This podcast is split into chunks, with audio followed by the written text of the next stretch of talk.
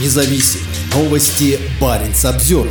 В Ладожском озере могут появиться военные корабли с ракетами, нацеленными на Финляндию. Минобороны Российской Федерации намерена разместить в Ладожском озере малые ракетные корабли, сообщает газета «Известия». Издание утверждает, что таким образом Россия отвечает на расширение НАТО. Ладожское озеро может стать местом дислокации малых ракетных кораблей Минобороны России. Об этом пишет газета «Известия» со ссылкой на источники в военном ведомстве. По информации издания, решение разместить военный флот на Ладоге было принято по результатам исследований, которые шли несколько месяцев. В итоге крупнейшее озеро Европы признано пригодным для действий малых ракетных кораблей проектов «Каракурт» и «Буян-М». Минобороны провело комплексную работу по изучению возможностей базирования кораблей и выполнению боевых задач в этой акватории. Эксперты отмечают, что это адекватная мера после расширения НАТО на северо-западе. Отсюда корабли могут держать под прицелом Финляндию, говорится в публикации. Каракурт и Буян-М вооружаются ракетами семейства «Калибр» с дальностью стрельбы полторы тысячи километров, а также способны запускать сверхзвуковые ракеты «Оникс». Кроме того, «Каракурты» в перспективе могут оснащаться гиперзвуковыми ракетами «Циркон». На Ладоге уже существовала военная флотилия, которая функционировала в период с 1939 по 1944 годы. Она участвовала в Советско-финской и Великой Отечественной войнах